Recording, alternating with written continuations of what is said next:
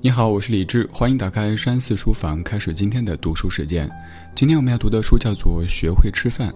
看到这个名字，你可能会说：作为一个吃货，吃饭还用学吗？只要你给我，我就可以大吃一惊。吃饭看似是一个老生常谈的问题，背后其实还有很多鲜为人知的道理。可以说，吃饭也是一门学问。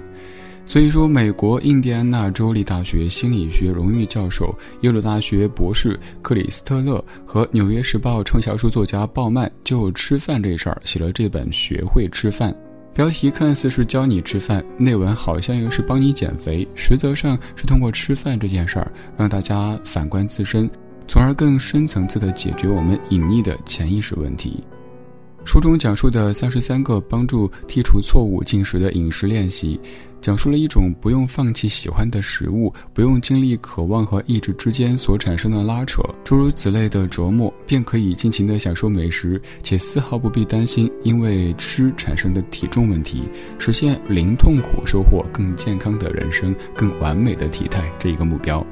听了以上这些，有没有那么一点点的心动呢？我们健身、推拿、节食，用千辛万苦的方法都甩不掉的肉肉，通过吃能够简单的减掉，这里面到底有着怎么样不为人知的小秘密呢？今天我们来说一本又理性又有用的书《学会吃饭》，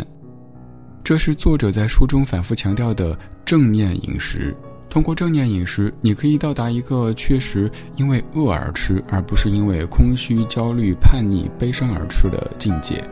因为正念指出，其实生命的许多挣扎、痛苦都是源自于过度执着于想要的东西。学会吃饭，就是通过一套实证有效的方法，教给我们重新看待自己身体，重新看待我们的情绪，重新看待我们的欲望，找回内心平静的办法。它改变错误的进食方式，找到新的人生际遇，用一种更健康的态度面对食物，放下执念，真正的实现自在人生。听到这里，您可能觉得有一些神了哦，这是一本身心灵的书籍啊？不对不对，这是一本实在的书籍，它可以说是一本通识类的书，因为作者克里斯特勒本身他是大学教授，还是博士毕业，又是正念饮食觉知训练的创始人，在专业领域当中有着很重要的地位，这样图书当中涉及的知识点都是有理有据，值得信赖的。下面我们通过三个问题的答案，跟大家说说《学会吃饭》一书当中对于自在享受美食和保持健康的正念饮食理念的观点。第一个问题，我们是为了什么而吃饭呢？或许你会说，这还用问吗？当然是因为饿了呀。回答这个问题的朋友，我可以明确的告诉你，你可能对自己的了解还不够深。你再仔细想一想，难道你真的每次进食都是因为肚子饿吗？正如书里所说的，其实我们不是因为饿而吃饭，而可能是因为焦虑、空虚、悲伤，寻求慰藉或是喜悦。其实你并不单是因为饿才吃东西，很多人都会在难过、生气、焦虑，或者是感到有压力、无聊、疲倦、忧郁的时候，用高热量的食物来抚慰自己内心。虽然我们想从食物当中得到安慰，但是很多时候吃完了，心情不仅没有变好，反而变得更差。那是因为舒畅安逸的感觉很快就会被消极的自我批判所勒索，他会告诉你自己你不该吃这个，不该吃那个。作者在书中经过实验，结果也说明了这些负罪感是完全没有必要的。从食物当中获得喜悦感是自然且正常的。只有失控的追求这个愉悦感，才会变成问题。刚刚所说的是压力饮食，除了压力饮食，还有其他促使我们想吃的因素吗？答案也是肯定的。比如说，很多时候我们明明吃饱了，心情也很好，也没什么压力，却还是忍不住被奶茶、蛋糕所诱惑，这又是为什么呢？作者告诉我们一个专业名词，叫做诱食因子。寻找诱食因子不难理解，就是让我们区分你是饿了还是想吃。举个例子，你有没有过这样的经历？在吃完丰盛的一餐之后，你还是很难拒绝一块巧克力。可是你的身体并不缺这块巧克力，你的嘴巴却开始流口水。这个时候，你需要依赖自己来充分感知生理饥饿感的信号。一旦你学会区分自己是否真的饿了，就能够运用这个信息来分辨及平衡其他进食的诱发因子。花点时间考虑自己如何规避压力和诱发因子饮食，真正的好好吃饭。这里我们就需要了解如何去体会什么时候你才是真的饱了。首先就是味觉满足感。当我们的味觉对某种食物味道不再敏感，称之为味觉满足。留心味觉满足感，可以帮助你在吃饭的时候感知什么时候所吃的食物分数开始降低了。然后就是腹部饱足感，按照你所吃的食物重量及体积形成的感受，帮助你确定什么时候可以停止进食，在适当的时候停下来用餐，不用等到吃撑了不舒服。最后是身体饱足感。身体饱足感是在吃下第一口食物之后就开始，在二十分钟后达到顶峰。它可以防止你进食过多，还能够知晓小分量食物也可以提供给身体足够的食物能量。现代社会因为生活节奏的加快，导致很多人进食的速度也变得越来越快，每次都是吃完了才感觉自己好像已经吃撑了，肚子很不舒服。这是因为我们的大脑和胃之间的信息传递需要二十分钟左右。当我们进食速度很快的时候，胃感觉到饱了，但大脑还不知道，于是我们还想吃，一直吃，直到最后不知不觉就吃多了。既然我们知道了我们是为了什么而吃饭，那掌握吃饭的方法是什么呢？现在的某些朋友可能遇到失恋、失业等不开心的事情，就用大吃特吃来疏解情绪。好像这样就可以安慰自己内心，这也是我们所说的暴饮暴食，也就是之前说的压力性进食。其实暴食也许是一个讯息，告诉我们有某个问题被唤醒，而且需要被处理。学会吃饭的第二个问题，就该是吃饭的方式方法。那该如何解决错误的吃饭方式呢？在《学会吃饭》这本书当中，向我们介绍了能够有效解决暴饮暴食的方法。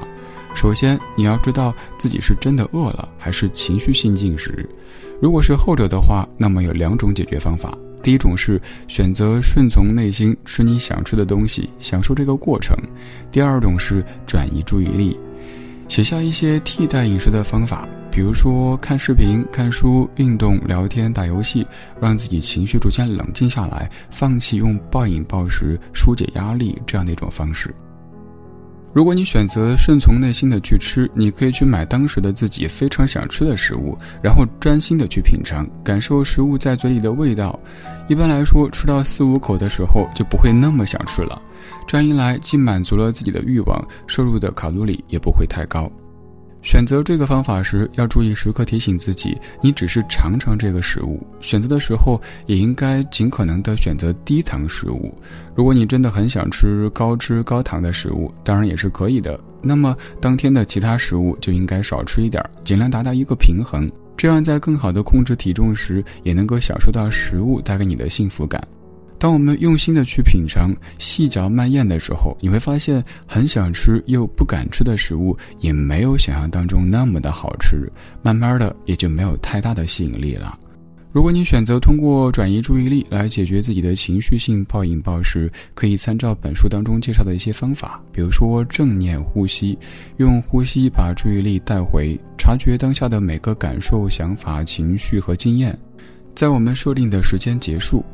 只是这样的方法对于那些可能没有太长时间吃饭的朋友来说，实施起来比较困难。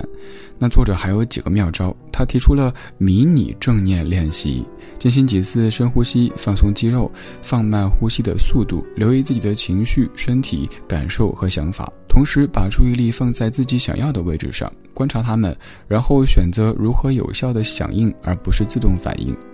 对于吃饭这件事，就是让自己的注意力放在食物上，让胃口大开之后开始吃饭，去体会每一口食物带来的幸福感和满足感。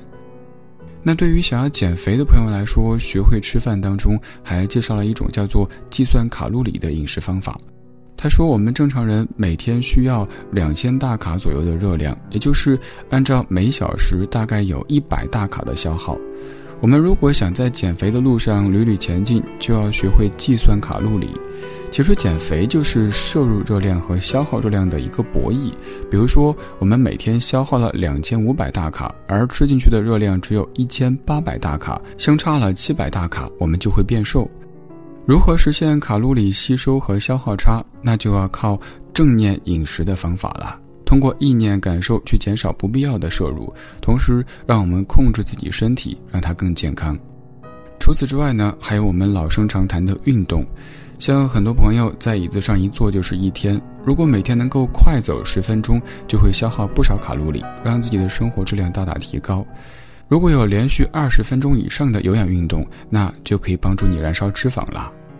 所以说，运动带给我们的好处不仅是身形上的改变，还能够锻炼我们的大脑。当然，这个跟吃饭的关系不太大，不是本书主要讨论的。所以，咱们再回归到吃上面，来看一看今天的第三个问题，那就是本书反复强调的正念饮食，它究竟是什么东东呢？正念饮食很简单来说，只要把握几项原则就可以了。那就是我们要了解自己真正需要的食物。对于正念饮食，书里有一个有意思的练习方法，大家可以尝试一下，就是四颗葡萄干的练习。